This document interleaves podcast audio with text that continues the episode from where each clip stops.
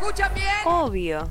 Y a Clara, puta y marica, podés escucharles todos los lunes, miércoles y viernes de 10 a 12 por www.radiomonk.com.ar. O en cualquier momento les podés buscar en Spotify como Vamos por Todo. Yo también los escucho siempre. Por todo. Vamos a, a darle la bienvenida a nuestra compañera eh, Agustina, es una invitada que tenemos para el día de hoy. Vamos a estar hablando acerca de, de un tema que estuvo preparando con Clary. Eh, ella es Agustina, es antropóloga, transfeminista. Eh, es la persona que está detrás de Panóptico de Género, que es un, espacio de antropólogos que anda desgenerando la cultura en Instagram. Seguramente la, la de- la deben conocer. Nosotros ya trabajamos un- unos posteos eh, de ellas acá y bueno, hoy queríamos, queríamos hablar y, charlar con, con eh, así que nada, bienvenida, vamos por todo. Y la te dejo con Clary, obviamente, que ya estuvieron charlando.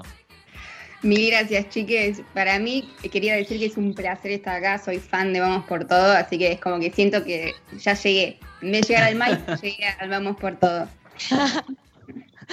Hola, ma, llegué. Mírame, mírame.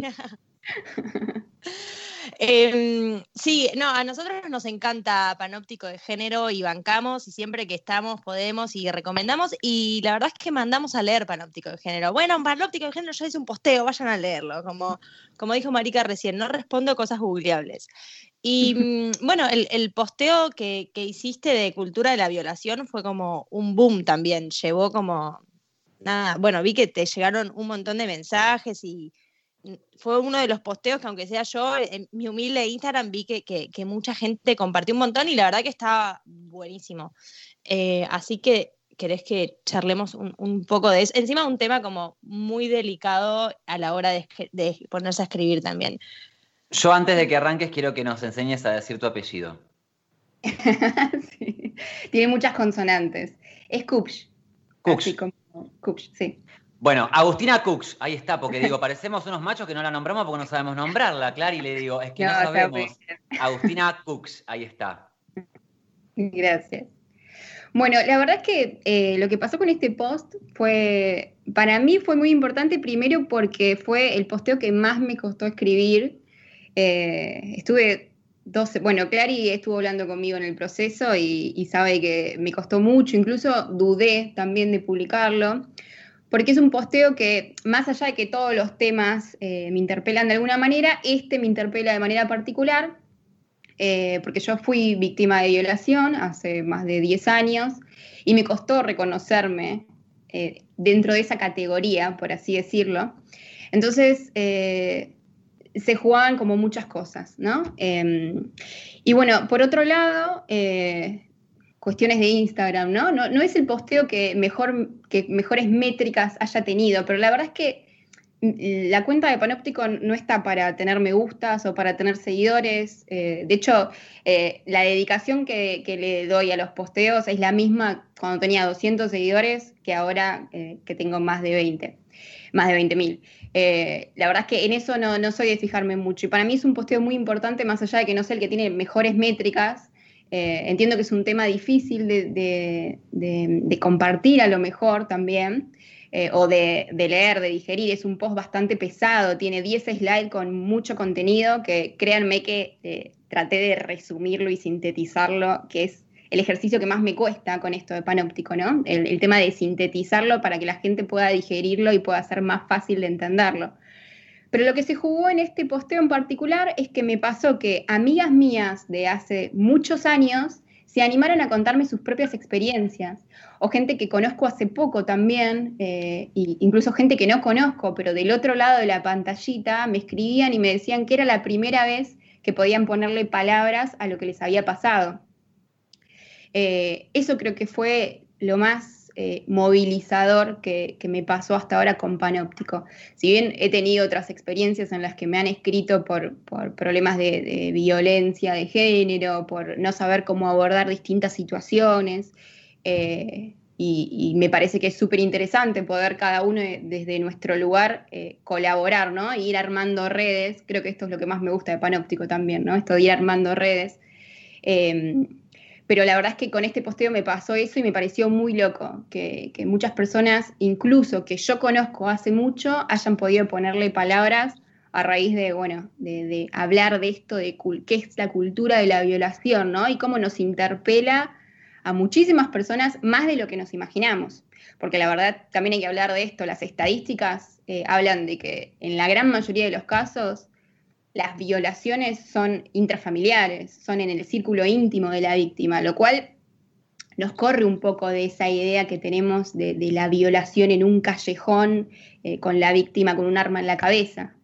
Eh, creo que eso también es lo que hay que entender, ¿no? Entonces, me parecía bastante complejo hablar de lo que es cultura de la violación, pero también me venía pasando que venía escuchando en varios medios, sobre todo en medios hegemónicos, que nombraban la cultura de la violación de manera tan superficial que al final terminaba perdiéndose en la nada, ¿no? Entonces, por eso me pareció importante y me tomé como este ejercicio de, bueno, sentarme eh, con, varios autores y autoras que, hablan este tema, sobre todo con la queridísima Rita Segato, que es eh, persona a la que admiro muchísimo a nivel profesional y sobre todo personal también. Em, entonces, bueno, traté como de, desmarañar todo esto y, hacer el posteo que está disponible en Panóptico para el que lo quiera leer. Pero bueno, lo, que me interesa sí para, para, comenzar a hablar de la cultura de la violación es que como buena antropóloga yo no, me detuve em, a, distinguir o hacer distinciones eh, jurídicas sobre violación, abuso, ¿no? Porque parece que a veces muchas veces lo que yo veo en los medios es que se queda ahí, ¿no? Si fue un abuso sexual, si fue violación, y la verdad es que lo, comunican de una manera que termina más confundiendo al, lector desprevenido que informando, ¿no? Entonces, yo sí aclaré esto, yo no soy jurista y, la verdad es que no me interesa hacer esas distinciones jurídicas porque me parece que de hecho a la justicia le falta muchísima perspectiva de género, lo sabemos, se ha hablado muchísimo sobre eso. Eh, entonces sí me, me, interesó comenzar el análisis aclarando de que eh, para entender a la cultura de la violación como parte de un entramado cultural eh, mucho más general y mucho más complejo, la clave es entenderla como la ausencia de consentimiento, ¿no? Y empezar a hablar de esto, de qué es la ausencia de consentimiento. Porque yo he visto muchos posteos eh, o, mucha información sobre el consentimiento y lo primero que ves en los comentarios son todos los tinchos y los Raúles diciendo, ay, qué, qué noticia, ¿no? Hablar de, consentimiento, qué obviedad, no es no, pero va mucho más de la cuestión como hermenéutica, ¿no? Esto del no es no. Cuando se juegan eh, el tema de los deseos, el tema de la sexualidad en un sistema cis heteropatriarcal, el concepto de consentimiento parece que se transforma en una utopía inalcanzable y por mucho que digan que lo entienden, en la realidad y, con los testimonios de, mujeres, disidencias e incluso hombres también, eh, cis, el tema del consentimiento no, está tan claro en nuestra sociedad. Creo que eso ya también tiene que ver con, la falta de ESI, ¿no? Con la falta de ESI realmente aplicada en los colegios y que no dependa de la buena voluntad de los directivos o de los, o de los padres. Eh, pero bueno, me parece que es importante entender qué es el consentimiento, ¿no? Que, todas las partes involucradas en la relación tienen que estar explícitamente de acuerdo con todo lo que va a pasar. Sí, Clarice. Perdón. Sí, me parece que eh, no, es que sumamente importante esto que dijiste recién, como explícitamente, porque bueno, está bien, el no es no, pero un silencio también es un no. O sea, una incomodidad también es un no. Y hay que, em, y hay que entender eso y decodificar, decodificar eso y respetar eso. O sea, más que, o sea, el no es no, pero también en lo que es consentimiento tiene que estar explícito el sí. Sí quiero, sí hagamos esto o sí tal cosa. O sea, porque, perdón, eh, yo vi una serie que ya la recomendé, que la vuelvo a recomendar, que se llama The Morning Show, que está excelente, habla de todo un, cómo, es la cultura de la violencia en, en, el trabajo, sería, esto es un medio de comunicación, eh, en la serie es en un medio de comunicación, y te muestran una escena de, la violación que es exactamente como vos decís, no es que hay un chabón que te agarra abajo de un puente, te pega un cascotazo en la cabeza y te levantaste violada, no, de ninguna manera es un, jefe con una empleada. Eh, y así se da. Ella, tipo, eh, no quiero spoilear, pero casi llorando en el momento. Y es como, eh, está llorando, ¿no entendés? No podés decodificar eso como un no, porque también se juegan no dicen, ay, bueno, pero ella podría haber dicho que no. Bueno, también sabemos que hay muchas eh, relaciones de poder, sabemos también cómo se pone, o sea, esto es fuertísimo, pero cómo se pone un chabón cuando lo decís que no. Y enseguida se pone loco y te empieza a putear y que qué sé yo, y es esa como incomodidad también que eh, son muchas cosas las que te llevan al silencio. Em, bueno, y esto que, que, me parece como que me encanta de, o sea, bueno, todo el posteo es increíble, pero esto que, dijiste y que me gusta también, esto de, bueno, este closet de víctimas. Totalmente. Totalmente. Es que, y, antes de, ir al closet de las víctimas de violación, que es un concepto que a mí me parece súper importante volver a hablar de eso, eh, en, el consentimiento no solamente se juega el tema de ser explícitos con, el sí y con el no y con lo que queremos, ¿no? Sino los términos en los que los queremos. ¿Por qué? Porque pasa mucho, y, lo leí muchísimo, y, lo conocemos también de historias, y nos ha pasado, de decir, vamos a tener relaciones sexuales, nos vamos a cuidar con preservativos para pene o para vulva o lo que sea, y después resulta que eh, la otra parte se quedó con el preservativo en la mano y vos no estabas enterada. Entonces, eso también pasa mucho, ¿no? Eh, eh, discutir los términos, si acordamos de que nos íbamos a cuidar, nos cuidamos hasta el final. Eh, y seguimos lo que acordamos, porque ahí también hay falta de consentimiento. ¿sí? Entonces es importante esto, eh, ser, ser claros o entender que si hay un silencio o la otra persona está avasallada o está, no sé, se queda quieta o se queda inmóvil o lo que sea, es un no.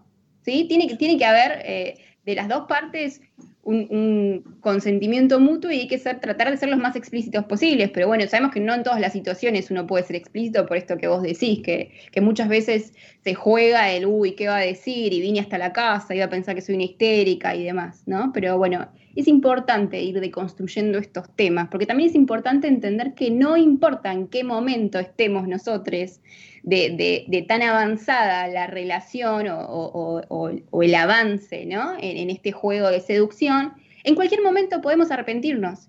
Y también es importante hablar de esto. Eh, no somos mejores o peores por, llegar hasta el final, y estar desnudos y arrepentirnos. Podemos hacerlo. Entonces, es importante hablar de estos temas.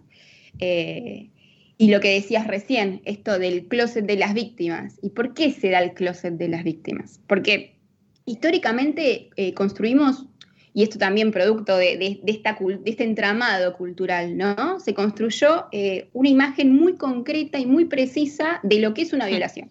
Entonces, parece que eh, si no es un sátiro en un callejón o en un baldío que te agarra con un arma, esto que decíamos, no es una violación, ¿no? Si vos no, no pusiste resistencia, no es violación. Y las estadísticas demuestran que la mayoría de las violaciones o los abusos no se dan bajo esas condiciones. Al contrario, las últimas estadísticas de UNICEF hablan de que un 87% de las violaciones y los abusos se dan intrafamiliar, o sea, en lugares de seguridad de la víctima, ¿no? Si en el círculo íntimo de la víctima, esto se ve sobre todo en, casos de abuso y de violación infantil, eh, si no hay una ESI que respalde y que le diga al niño que, sus partes íntimas son suyas y que no tienen que tocarlo, y, no hay, y, en, esa edad, sobre todo, bueno, no me quiero meter más en las cuestiones, tanto en las cuestiones psicológicas, ¿no? Pero en la edad de donde, donde no hay consentimiento, es muy difícil para el niño poder ponerle palabras.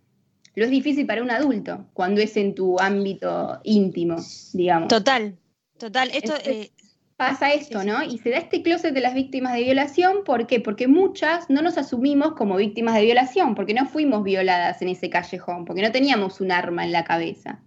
Porque muchas veces accedimos a ir a ese lugar o, a estar en esa situación de manera voluntaria, pero no accedimos a, a todo lo que vino después. Pero nos sentimos culpables porque estábamos ahí, porque le metimos a nuestros padres para ir, porque por un montón de cosas porque no cumplimos con esta imagen de la buena víctima, ¿no? De que nos agarraron desprevenidas y, nos violaron. Y nos hicieron lo peor que nos podían hacer en la vida, porque también se repite mucho esa frase. ¿Quién quiere identificarse con esa frase tan nefasta que se repite en todos lados de que te arruinaron la vida porque te violaron? Nadie quiere. Yo, lo pensaba y yo, no quiero que me digan que me arruinaron la vida. A mí no me arruinaron la vida. Si, si alguien va a decidir si tiene la vida arruinada, soy yo, no alguien de afuera. Entonces, pasa eso, entras en un closet y decís, bueno, no, no fue violación, en realidad fui una boluda y, bueno, y empezás como a digerirlo y tratar de asimilarlo de alguna manera, pero después te encontrás en, relaciones de intimidad en que no puedes superar ese trauma. ¿Entendés? O, que no puedes superarlo y que se te vuelve a la cabeza y que hay algo que tu cuerpo te dice que está mal, pero e, ese entramado cultural no te deja verlo porque no te reconoces como víctima. Entonces, sí. me parece que es súper importante hablar de esto y, no empujar a nadie a salir tampoco, ¿no? Que es lo que hablamos cuando hablamos del closet y de que sacar a alguien del closet es violencia. En esto es lo mismo, no, no, podemos revictimizar a la víctima, obligarla a hacer la denuncia, obligarla a hablar, obligarla a ponerle palabras.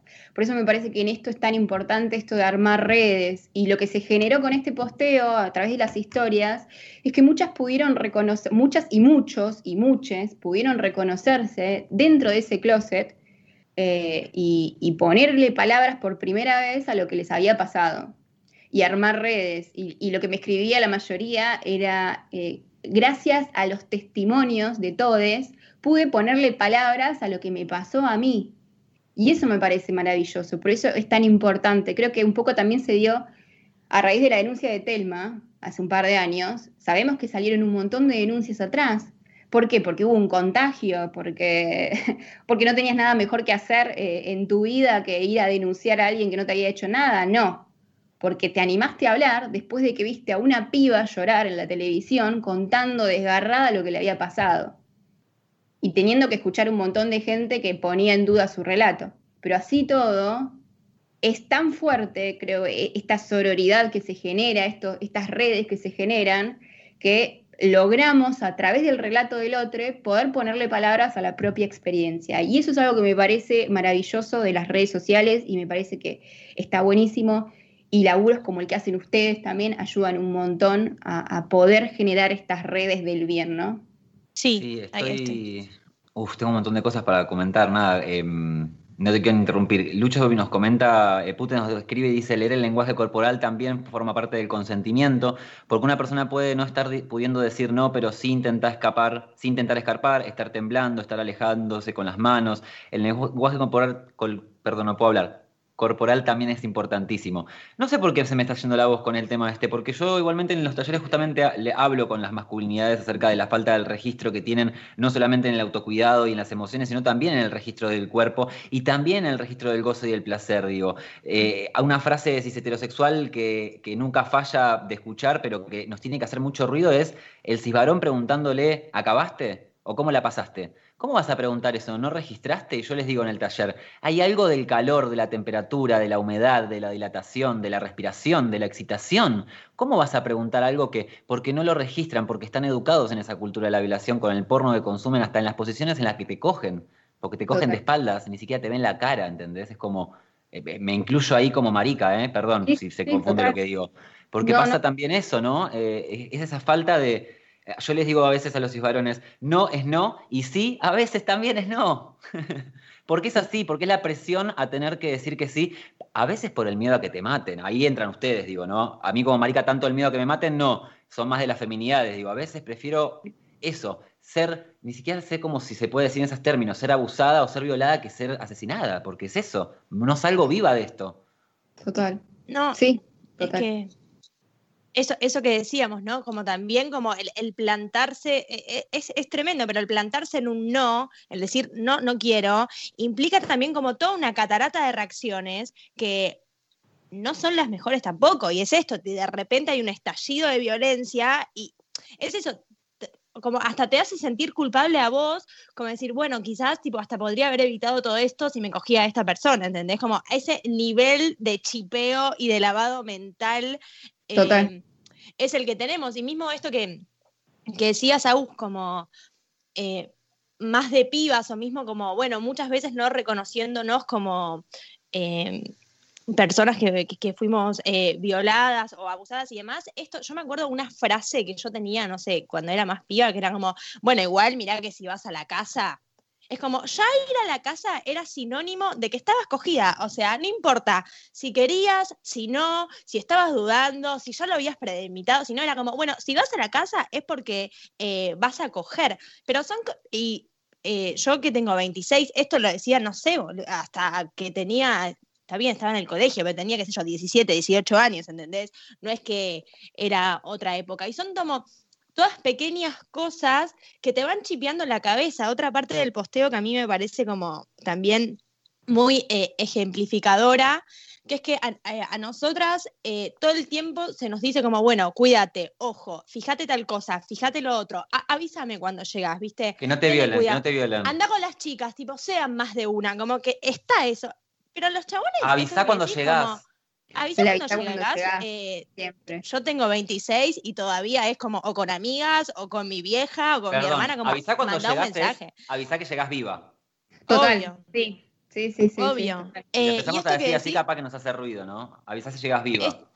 sí, sí. Eh, esto de a los chabones no se los dice, o sea, no se les dice como, che, ojo, eh, ni se te ocurra eh, tocar una piba en la calle que no conoces, ojo, ni se te ocurra esto que, que vos mencionás en el posteo, ¿viste? Es esto, como, bueno, la educación que nos, que nos educan a, nosotros los pibes, para a los pibes del club.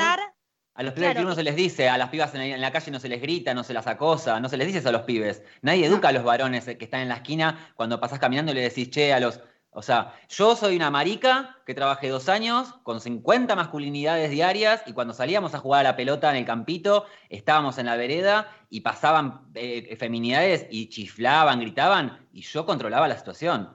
Está bien, tenía un rol, estaba como operadora de sala, me respetaban porque tenía puesto un ambo, pero es, es catastrófico lo que, lo que pasa con las masculinidades en la calle. Es de verdad catastrófico. No se dan cuenta el miedo, el miedo que, que generan. Hasta el más inofensivo, ¿eh? Pánico. totalmente, obvio. Sí, es que es así, parece que es más fácil eh, configurar una aplicación como, como Cabify, que tiene una funcionalidad para que las mujeres puedan tener contactos de confianza que avisen cuando llegaron automáticamente, que educar al pibe, que educar a las masculinidades, ¿no? Romper esta fratria masculina de la que habla Rita Segato eh, y desarticular estos mandatos de masculinidad que Marica conoce mucho mejor. Eh, pero la verdad es que eh, es terrible, es terrible cómo opera este entramado de la cultura de la violación, que si dos chicas caminan juntas pero se van de mochileras, están solas, ¿no? Son dos chicas solas, eso nos dicen los medios de comunicación. Esas pibas desaparecieron porque viajaban solas y resulta que iban de a dos. o, que un periodista le pregunte eh, a una chica que está contando que fue abusada dos veces en una misma noche cómo iba vestida o encontrarte en la tapa del diario que la, piba que fue violentamente asesinada por un femicidio aberrante era una fanática de los boliches y de la noche. Bueno, así opera la cultura de la violación, ¿no? Revictimizándonos todo el tiempo. Vemos las fotos de las pibas asesinadas o violadas en, en, en malla, en bikini, pero no vemos las caras de los, de los asesinos. Es, así opera esta cultura de la violación que nos revictimiza todo el tiempo y nos obliga a las que sobrevivimos, que somos las malas víctimas, a encerrarnos en ese closet de la violación porque no queremos ponerle ni palabras a lo que nos pasó. Sí, es, eh, es, bueno lo que decimos siempre, ¿no? Eh, le falta, si bien nos tenemos a nosotras y algo que hacen las redes es cuando la otra persona piensa que va a caer, hay una red ahí abajo que hace que no llegues al piso y te levanta, esas son las importancias de las redes en una sociedad que, que cunda el miedo, me parece esto, que tener redes es como lo más sororo y un abrazo eh, corporal que nos podemos hacer. Eh, falta mucho en la justicia, falta mucho en los medios, porque no se pueden comunicar estas cosas como se comunican, no se puede seguir cuestionando y recuestionando y pidiéndole a la víctima que hable y que cuente. Y quiero saber todos los detalles de tu violación, porque si no, yo no sé, yo no sé si a vos te violaron, perdón señor, y usted quién es para decir, ¿no? Total. Quizás él violó, eso es lo que pasa, hay que decirlo. El énfasis que está, eh, teníamos que estar cerrando, pero yo ya estoy abriendo de vuelta porque me pongo loca. Porque digo, es lo que se ve en la práctica también. Cuando una persona contradice, critica, pregunta y repregunta, ¿qué estás defendiendo? ¿A quién estás defendiendo? ¿Y de qué te estás defendiendo? ¿No estás escuchando que hay una piba que está diciendo que le pasó esto? ¿Qué estás escuchando vos que te estás yendo para ese lado a preguntar lo que preguntas? porque eso también es importante. Lo que dice la gente habla también de quien lo está diciendo. Entonces, hay algo que no están escuchando, quieren escuchar otra cosa o quizás quieren lavarse las manos de otra cosa, porque de vuelta, la complicidad está a la orden del día, en todos lados la complicidad está de vuelta, lo sabe todo el barrio, pero nadie lo dice. Es lo que dice también eh, la capitana Ana María Fernández, el arrasamiento psíquico que produce el silencio, lo sabe toda la familia, lo sabe hasta la panadera y nadie te lo dice en la cara, nadie te lo reconoce en la cara y eso es lo clandestino del, silencio. Es que, es que por eso eh, lo que decís vos, Marica, lo que dice nuestra gran capitana, eh, también por eso la denuncia, o sea, más allá de la denuncia en la justicia, ¿no? Eh, la denuncia y que alguien le crea a esa persona, ¿no? Que haya, aunque sea una sola persona que le diga, yo te creo, eh, yo sé que estás diciendo la verdad, yo sé, es un montón y eso mm. tiene un efecto de, subjetivador para esa persona, eso rompe con ese pacto de silencio, rompe con ese pacto de impunidad, rompe con ese pacto de, machos, o sea, em, es esto, lo, vuelvo a remarcar, como más allá de si haya justicia, eh, perdón, de si haya denuncia eh, en la, eh, penal o no, que eh, la persona que se anime está buenísimo que lo haga, pero es esto, o sea, no es necesario, pero que ya otra persona le diga, sí, yo te creo, es un montón, es un montón porque empieza a devolverle a esa persona em, el valor de su palabra, porque hay gente que está diciendo que lo que le pasa, las situaciones de, violencia eh, sexual que vive, y nadie le cree, entonces como, bueno, que mi palabra no tiene valor, no vale lo que digo, yo no soy un sujeto que, que me reconozcan como tal porque no me creen en las palabras que digo, bueno, creerle a alguien es cortar con eso, es devolverle algo a eso. Quiero decir algo antes de, terminar y te, doy la palabra, Agus, para que cierres. Eh, es el momento, a ustedes les hablo, cis varones, es el momento de que también rompan el pacto machista y que todo eso que saben, no solamente que hicieron, sino que también muchas veces hizo un amigo y ustedes lo cubrieron, es el momento de que por lo menos en el grupito de WhatsApp destapen la olla y dejen de ser cómplices. No hace falta que sepan de teorías, no hace falta que lean a Rita Segato, no hace falta nada, hace falta que tengan un poco de sangre y un poco de coraje y ganas de dejar de ser cómplices y decirle en el grupo de WhatsApp, eso que pasó fue violación, y andate del grupo. Y andate del grupo si no tenés ganas de, soportar lo que se viene. Pero por lo menos rompe el pacto y destapás a olla, porque está siendo cómplice y todos y todas sabemos lo que hicieron. Esa es lo que falta, el reconocimiento. Ya sabemos que D'Artés violó. Necesitamos que lo diga, punto. Ya lo sabemos, pero necesitamos el reconocimiento y que la justicia, eh, eh, nada, cumpla con su cometido. Agus, para, cerrar y decirte que obviamente vas a volver porque es muchísima la, data que compartís en las redes, el trabajo que haces, cómo suben la información, cómo la comparten. Eh, así que nada, todo tuyo para cerrar. Bueno, no, muchísimas gracias por este espacio, gracias por lo que hacen. El laburo que vos haces, Marica, con los talleres y, trabajando justamente en esto, ¿no? Porque quiero irme remarcando esto, los feminismos no quieren eh, matar a los hombres, ¿sí? No quieren matar al varón. Sí quieren matar al macho, pero más de una cuestión conceptual, ¿no? Esto de matemos al macho viene por otro lado, de terminar con este mandato de masculinidad, de romper con esta fratria masculina, y me parece que en ese sentido me encanta tu trabajo y, voy a salir a defenderte cada vez que te ataquen, Marica. Gracias. Así que gracias. Y mil gracias eh, por el espacio. Y por lo que gracias, gracias Agus, en serio, me había olvidado, es verdad, el, posteo ese que subiste eh, fue un mimo, eh, entre tanto, y lo del yuta de género también fue, hermoso. Eh, esperamos tenerte de vuelta porque es así, queremos volver a rosquear con un montón de temas que, van surgiendo. Pasaba por acá Agustina, que es antropóloga transfeminista, es quien está detrás de, como decíamos, Panóptico de Género, que es un espacio de antropólogos que anda degenerando en la cultura en Instagram. Nos vamos escuchando un temita de virus, tomo lo que encuentro. ¿Me escuchan bien? Obvio. Y a Clara, puta y marica, podés escucharles todos los lunes, miércoles y viernes de 10 a 12 por www.radiomonk.com.ar. O en cualquier momento les podés buscar en Spotify como Vamos por Todo. Yo también los escucho siempre. por todo.